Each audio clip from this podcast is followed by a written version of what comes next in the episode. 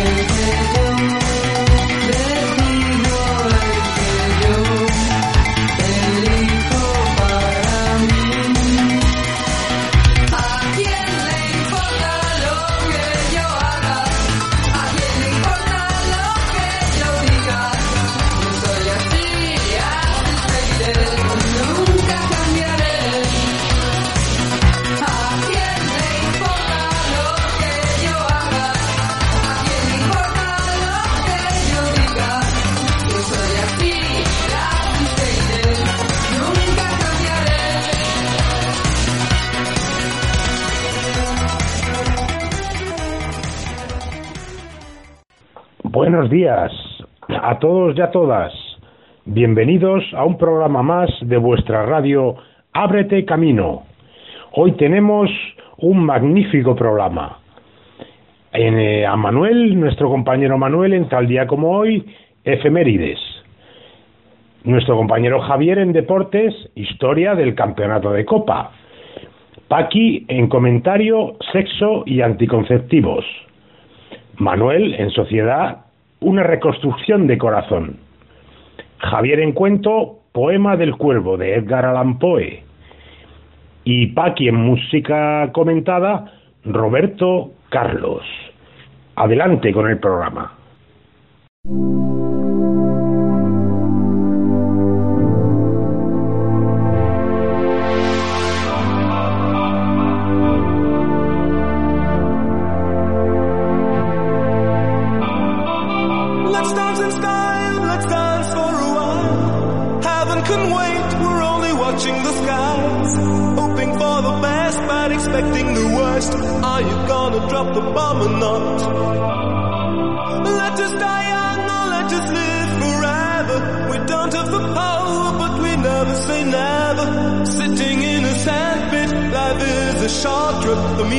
The sad man.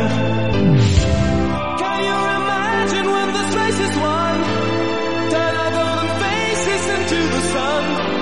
Praising our leaders, we're getting in tune. The music's played by the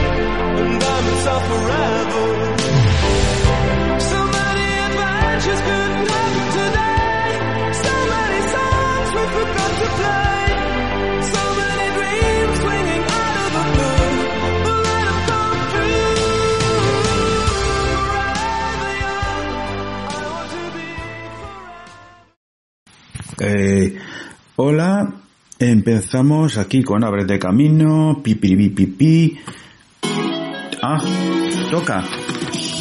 ¿Qué toca para Abre de Camino? Era decir el hombre. Eh, tal día como hoy, y por Manuel.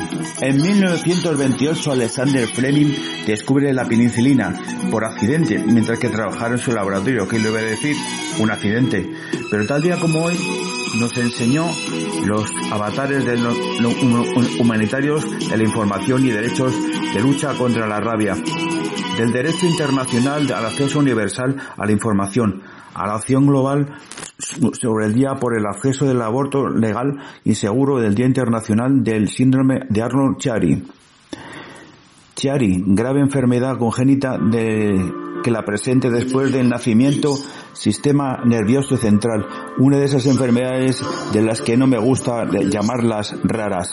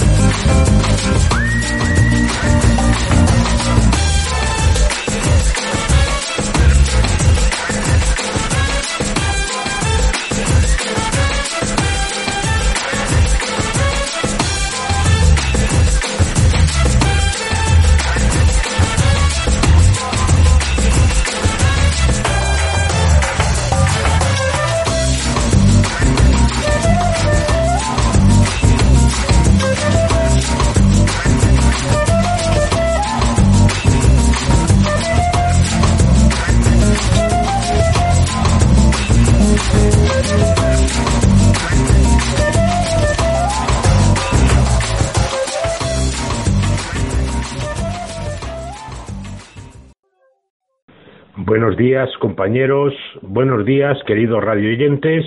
Aquí, Correo de los Oyentes. Bueno, si queréis escucharnos, claro, en condiciones normales, cuando grabamos, que grabamos todos los lunes, pues podréis escucharnos en condiciones normales de 10 a 11 en directo y podríais hacerlo a través de nuestra página web www.omcradio.org www.omcradio.org. Si queréis poneros en contacto con nosotros para hacernos alguna pregunta, alguna sugerencia, eh, cualquier cosa que se os ocurra, podéis hacerlo a través de nuestro correo electrónico abretecamino@yahoo.es. abretecamino@yahoo.es. Y si quieres escucharnos en cualquier momento, desde cualquier lugar, cómodamente, desde vuestro móvil, solo tenéis que descargaros la aplicación iVox, IV o X y buscar allí nuestros podcasts, los podcasts de Ábrete Camino. Y hasta aquí, Correo de los Oyentes.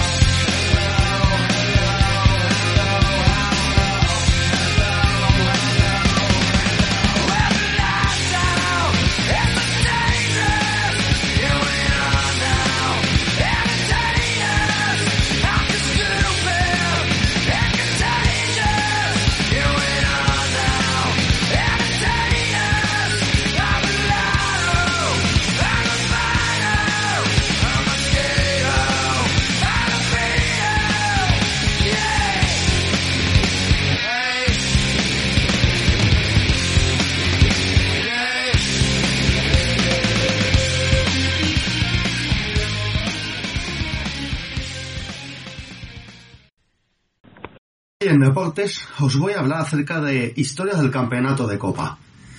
No solo ha sido, como hoy se conoce, del Rey, sino también campeonato de España, del presidente de la República, del Generalísimo. La lista viene en concordancia de lo especialmente convulso de la historia, en particular la española. Momentos que han pasado a la categoría de míticos, como la parada imposible de Ricardo Zamora en la final del 36, donde un terrible disparo a escasos 5 metros del atacante barcelonista Escola aparecieron los reflejos del meta madridista, seguramente el mejor guardameta de la historia del fútbol español. Aquel Atleti de Bilbao que hasta hace poco fue el absoluto rey de copas, en los tiempos de Rafael Moreno Aranzari, conocido como Pichichi, Telmo Zarro Andía, aquel zarra del histórico gol de Inglaterra en el Mundial de Brasil 50, y que contó en sus filas con Piru Gainza, capaz de meter en la edición de 1947 siete chicharros al Celta de Vigo. Hoy en tiempos más recientes, la sorprendente victoria de Real Betis ante los Leones Bilbaínos, en la vuelta al nombre de la Copa de Su Majestad el Rey.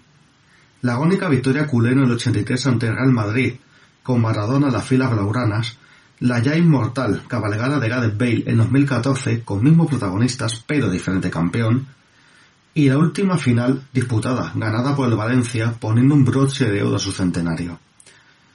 También hay otro tipo de anécdotas y hechos, como en la final del 43, que enfrentó al y al Athletic, y el misterio de la manguera vertiendo agua césped durante casi un día antes, ordenado el operario al parecer por un tipo autoritario y siniestro. Las cosas de otros tiempos.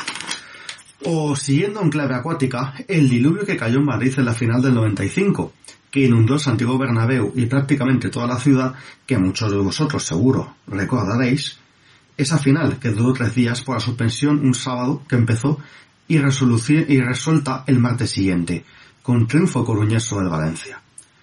También se recuerda la mochonosa tangana de 1984, con culés y bilbaínos dándose de leches ante el estupor de asistentes y el palco de honor, ofreciendo un espectáculo un tanto chabacano tras el partido final. Inolvidable fue el triunfo del Deportivo de La Coruña en los festejos del día que cumplía 100 años Real Madrid, muy frustrante para la afición blanca, que ya se resació un par de meses después en Glasgow. El triunfo de equipos gigantes, inolvidables o sorprendentes apariciones en finales ya antiguas de clubes como el Racing de Ferrol, Castellón o Elche, y equipos en horas muy bajas hoy en día, como el Real Unión de Irún o el Arenas de Guecho, que saben lo que es levantar el trofeo, eso sí, prácticamente o hace más de 100 años. Este trofeo, llámese como sea, no solo es un partido de fútbol, es la fiesta del reporte rey en España.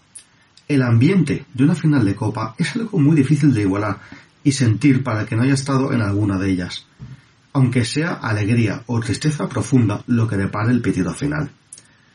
Volverá su inmensa e increíble emoción, las sorpresas de modestos, los goles, ya sean del de Campos o de cualquier grande de primera, Volverán las seminatorias y espero que en este incierto 2021 que poco a poco aparece en el horizonte nos depare de nuevo la emoción y trascendencia de ese trofeo apasionante y que sobre todo sea levantado al cielo con firmeza y emoción. Zamora, Quincoces, Suárez, Cubala, Mundo, La Petra, Gara de Kempes, Futre, Messi, Cristiano y tantos otros que han hecho grande ese trofeo. Gracias a todos, a los perdedores y los ganadores.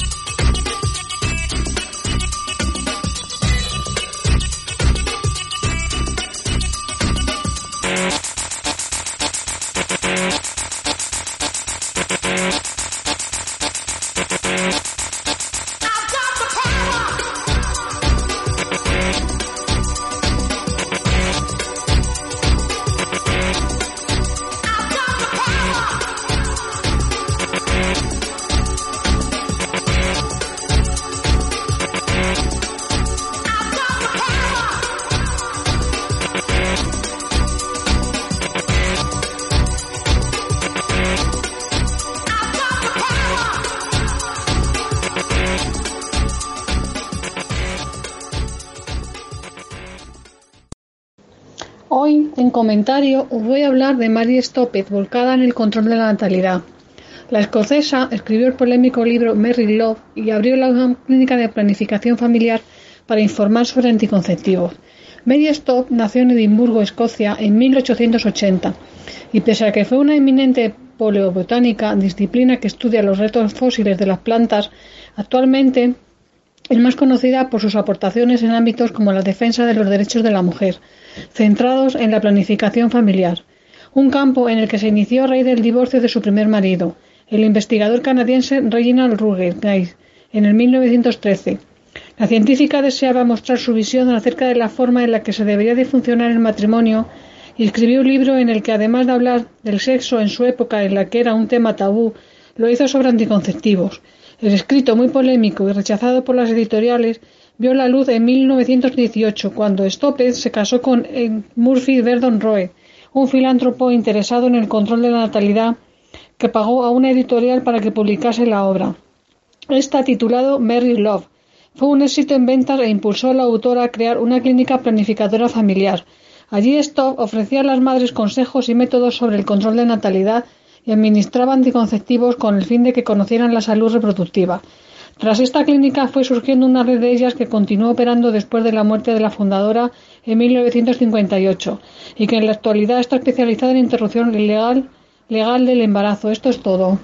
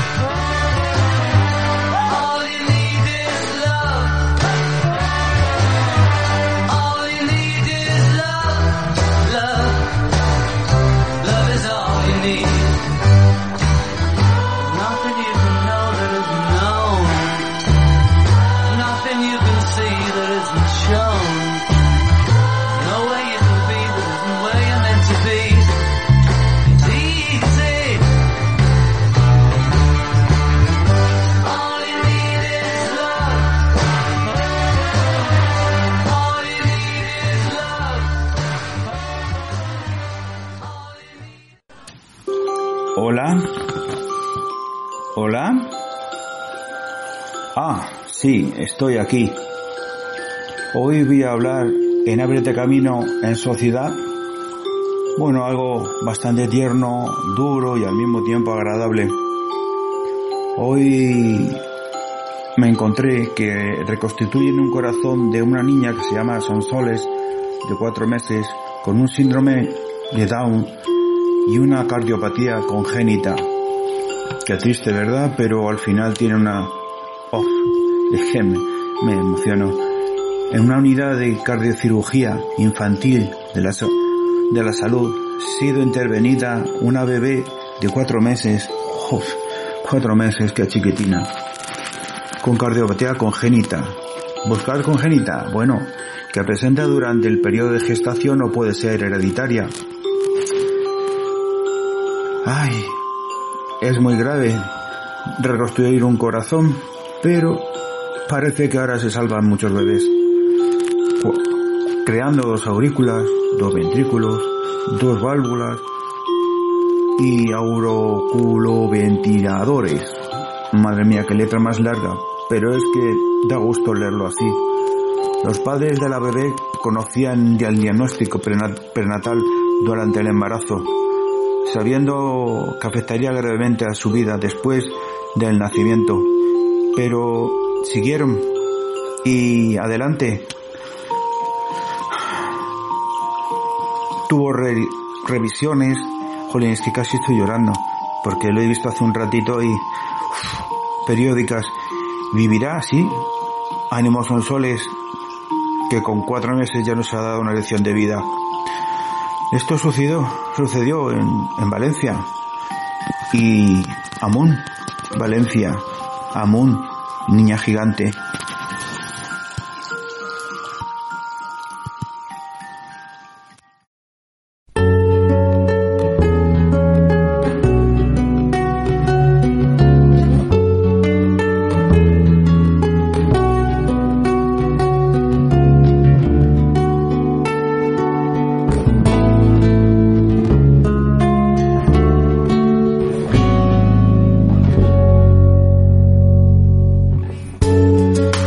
of cards as a meditation.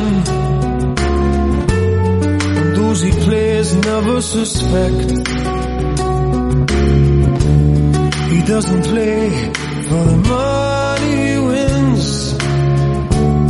He doesn't play for respect. He deals a cards to find the answer sacred geometry of chance. The hidden law of a probable outcome. The numbers lead a dance. I know that the spades are the swords of a soldier. I know that the clubs are weapons of war. I know that diamonds for this art, but that's not the shape of my heart. He may play the jazz.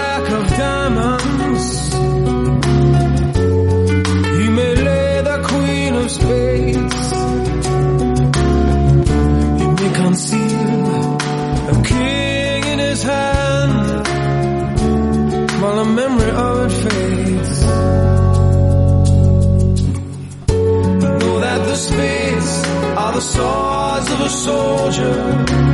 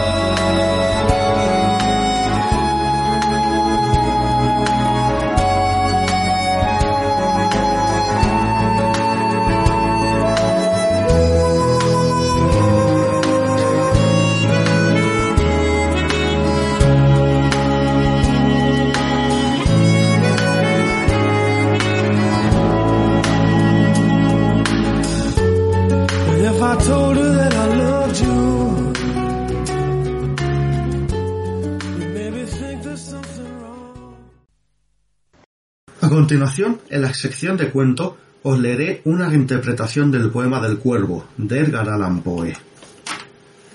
Estaba escribiendo, en aquel trance rutinario de cualquiera que, al menos, intente rellenar renglones con sentimiento y sentido. Enfrascado en aquel castillo desvencijado y azotado por los vientos ya inclementes de la inabarcable llanura. En aquella sala donde me consagro a tal arte, completamente inundado de libros y viejos periódicos que han forjado mi mente, más o menos abierta a todos los parámetros de la naturaleza humana, e incluso acerca de aquello que, si no tiene explicación, al menos se presenta compleja. Preside la estancia un retrato de carboncillo de mi viejo amor, con un mohín de tristeza, pues su existencia no fue absoluto sencilla y expedita los placeres. Ahí estaba, absorto su contemplación, cuando sonó en la puerta varios toques que parecían truenos en mi dolorido corazón. Pensé, sería el inclemente viento haciendo de las suyas, eso y nada más. Miré soslayo el último recuerdo de ella. Iba a disponerme a retomar un soneto que ciertamente era lúgubre, en concordancia con lo de que desde hace ya un tiempo eran mis cavilaciones. Y volví a sonar, con mucho más ímpetu, incluso diría que con una cierta violencia. Un tanto sobrecogido, volví otro a tranquilizarme con la excusa del viento, cuando una tercera tanda, ya porreando con furia aquella maldita puerta, frontera del único lugar donde aún la locura no hacía acto de, de presencia. Era un claro ataque a mis aposentos y persona, y decididamente la abrí, mas cuando solo encontré oscuridad y frío. Estaba ya comenzando a empujar aquella puerta, maciza y quejumbrosa, cuando algo alado, no muy voluminoso y de nervioso proceder, revoloteaba por la estancia. En un momento determinado, decidió posarse sobre la estantería más cercana a mi mesa. Creo que era un cuervo, o al menos me parecía, todo parecía indicarlo, digo, salvo su mirada, profunda y fija, apuñalándome el alma en lo más intrínseco. Fui a coger el atizador de la chimenea, cuando una suerte de fuerza invisible doblegó mi mano, el brazo y luego el cuerpo entero, y ni tan siquiera podía articular palabra alguna. No hizo falta, pues aquel extraño ser, en su parecer, consiguió leer, en sus ojos vívidos, como ya he dicho, e impropios de un ave común, algo que me perturbó, pero progresivamente fue tranquilizándome.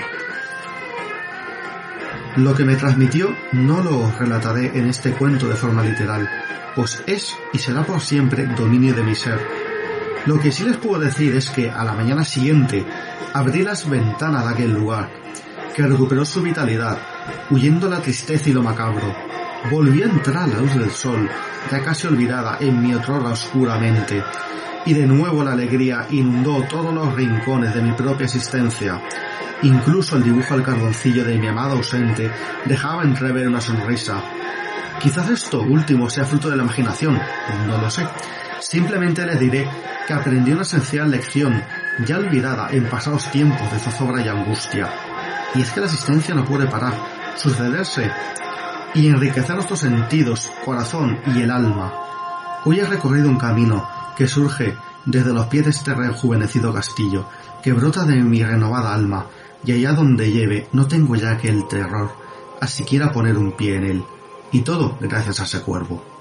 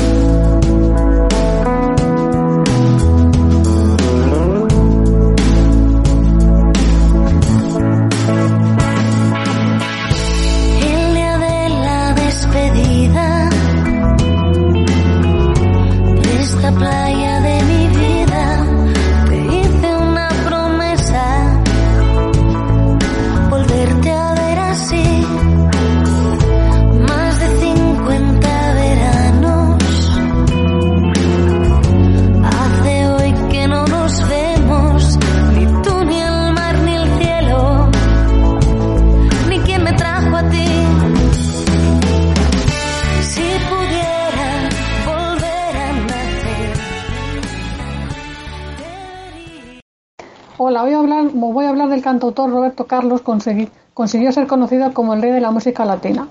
A sus 78 años, el cantautor Roberto Carlos puede presumir de ser uno de los principales representantes del género musical música popular brasileña en todo el mundo, con 150 millones de copias vendidas y más de 20 discos publicados. El último en 2018. El brasileño se mantuvo en la cima del éxito desde los 70 a los 90, años en los que logró, entre otros hitos, ganar cuatro premios Grammy latinos y un Grammy a mejor cantante latinoamericano, grabar su nombre en el Paseo de la Fama de Miami o superar en ventas a los Beatles o en América Latina. Os dejo con la canción El gato que está triste y azul. Esto es todo.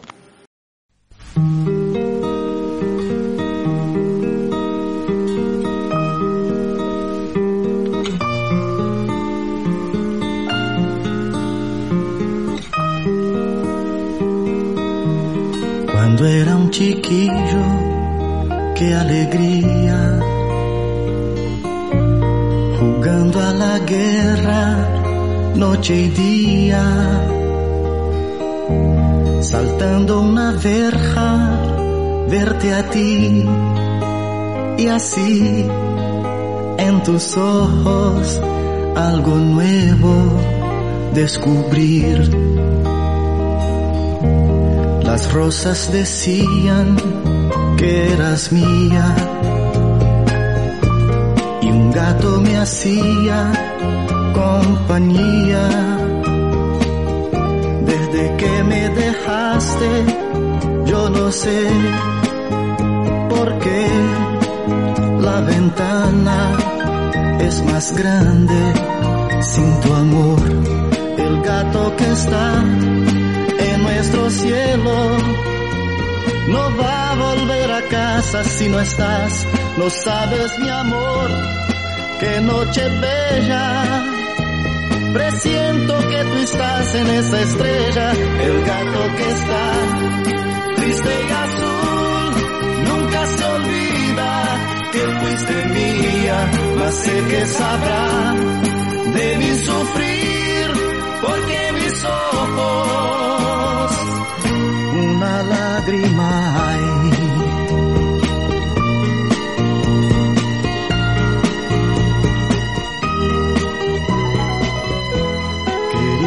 Querida, vida mía, reflejo de luna que reía.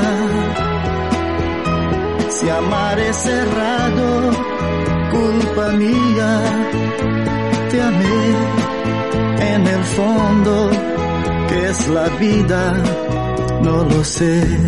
El gato que está en nuestro cielo no va a volver a casa si no estás, no sabes mi amor, qué noche bella. Presiento que tú estás en esa estrella, el gato que está triste y azul, nunca se olvida que fuiste mía, mas siempre serás en mi mirar, lágrima clara de primavera, el gato que está en la oscuridad, sabe que mi alma lágrima hay. El gato que está